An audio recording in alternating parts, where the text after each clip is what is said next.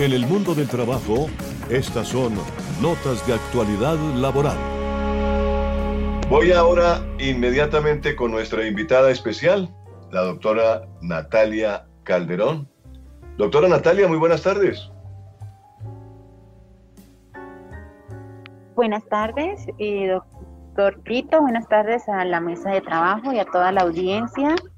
Y bueno, la idea del día de hoy es acompañarlos eh, sobre el proceso de bienestar, doctor. Hemos hablado en esta tarde del, tema de la, de la salud, de lo importante que es eh, el tema de la salud. Y, y naturalmente, pues contar con la presencia de una inspectora de trabajo me parece supremamente importante nos quedan muy poquitos minutos del programa, doctora Natalia. Quisiéramos eh, que fuéramos lo más concreto posible dentro de un tema que tiene que ver con la violencia, la intimidación, el acoso en el trabajo, al bienestar de los trabajadores, eh, el clima de seguridad, la satisfacción laboral, la rotación de personal y también la promoción de la salud en el presente y el futuro del mundo del trabajo. ¿Cuál es el papel que desempeña entonces en ese mundo? Eh, usted como inspectora de trabajo nos podría contar.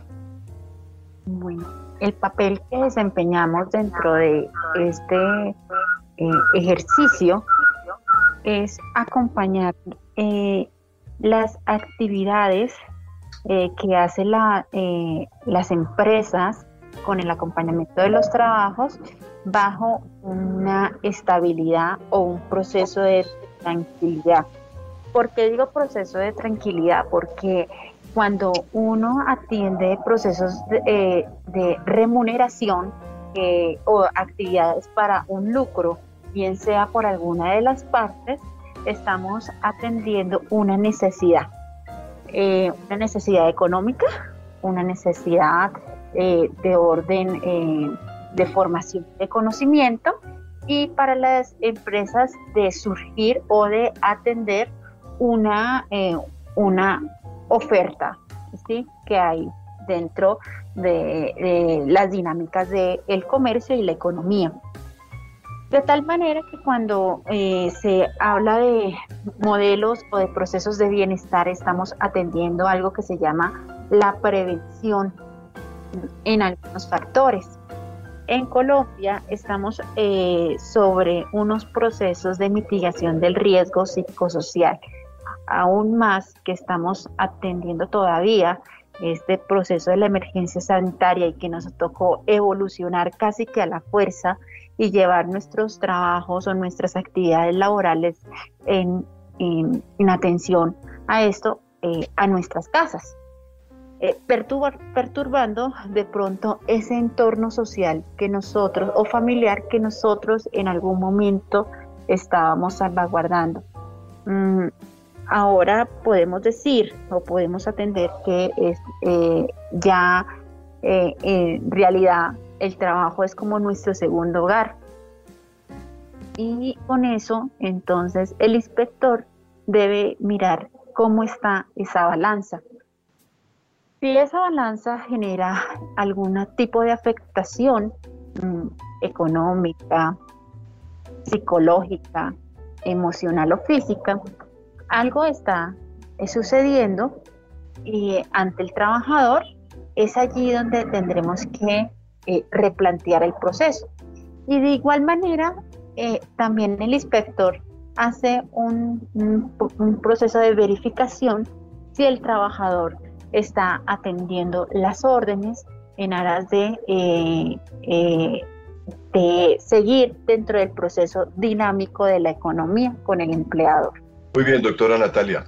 Indudablemente son criterios y son conceptos que son importantes porque el derecho a la salud, el derecho a un ambiente propicio para el trabajo y dentro de todas las teorías que usted ha, que ha comentado, pues eh, se espera realmente que esto, eh, pues en alguna forma eh, se cumpla. y que después de la, de la pandemia volvamos a ser como antes, ¿no? Porque realmente hoy en día, como usted lo dice, estamos es, eh, eh, confinados y haciendo teletrabajo y obviamente eso nos ha traído eh, algunos inconvenientes. Las leyes que están rigiendo el Sistema General de Riesgos Laborales, doctora Natalia, muy rápidamente, comentemos cuáles son pues en estos momentos la evolución de lo que anteriormente hablábamos era la ley 1562, eh, dice sobre la evolución de lo que era salud ocupacional y el régimen de riesgos profesionales, que hoy en día lo que vemos es un sistema general de riesgos laborales. Y ese cambio hace que evolucionemos normativamente con atención de que eh, del principio de universalidad que está contemplado también en, en, el, en, el en el artículo 48 que nos habla sobre la seguridad social integral y el derecho que uno tiene al respecto. Con ello también el derecho a una vida digna y con esto qué quiere decir o, o está también acompañado a un trabajo digno.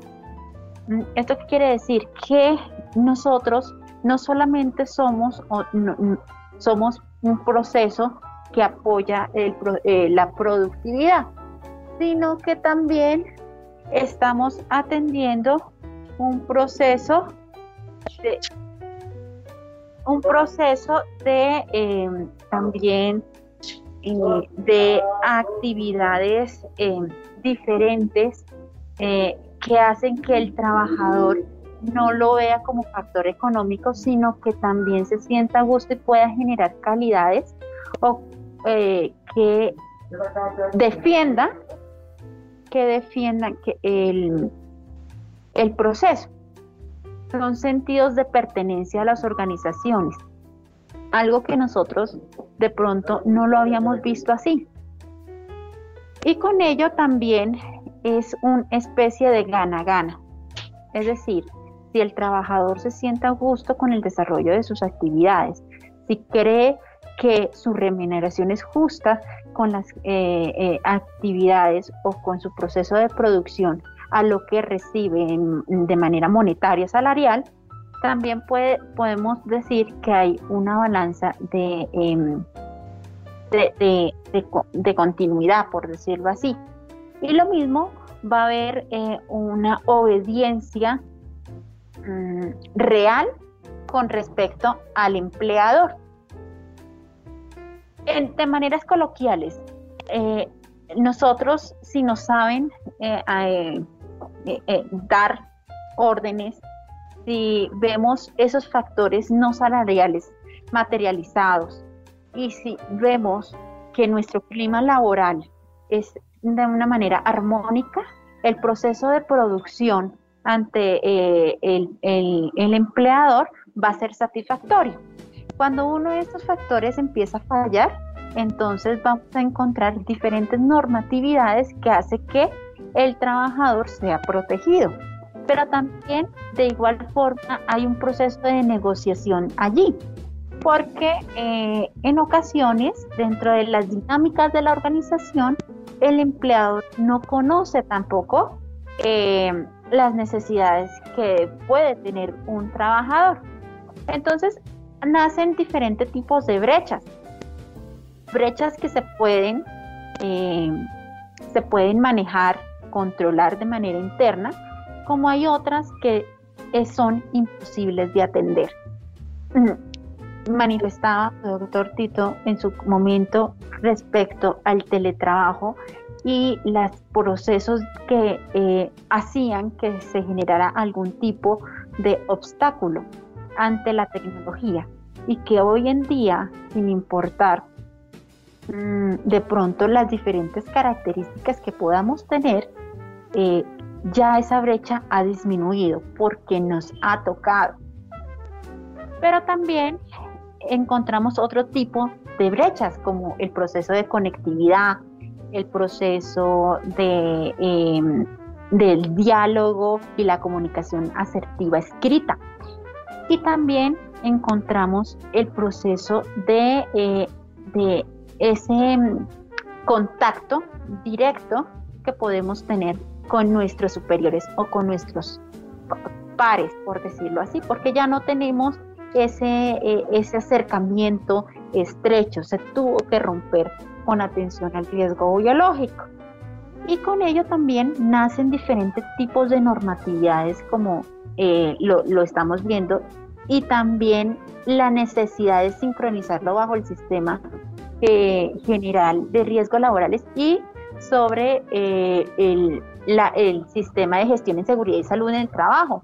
Es una actividad que eh, dentro de las organizaciones a veces lo veíamos como algo inoperante o como una actividad de molestia para algunos trabajadores. Ahorita, con este proceso que estamos viviendo, el salubrista o la persona responsable sobre ese sistema debe generar diferentes tipos de estrategias para volver o para mitigar esas brechas y que la organización siga atendiendo su proceso de productividad. De tal manera que eh, este también está encaminado con los procesos de bienestar y de gestión en recursos humanos.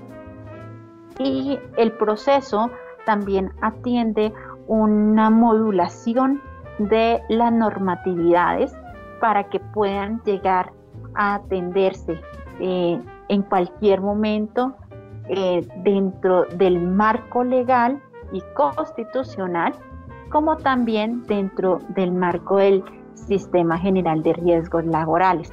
Ya nos estamos trasladando a no trabajar, atender los procesos de presencialidad bajo la modalidad de trabajo en casa. Y esa modalidad de trabajo en casa nació no por eh, resoluciones o por, actos legislativos, sino a través de circulares internos.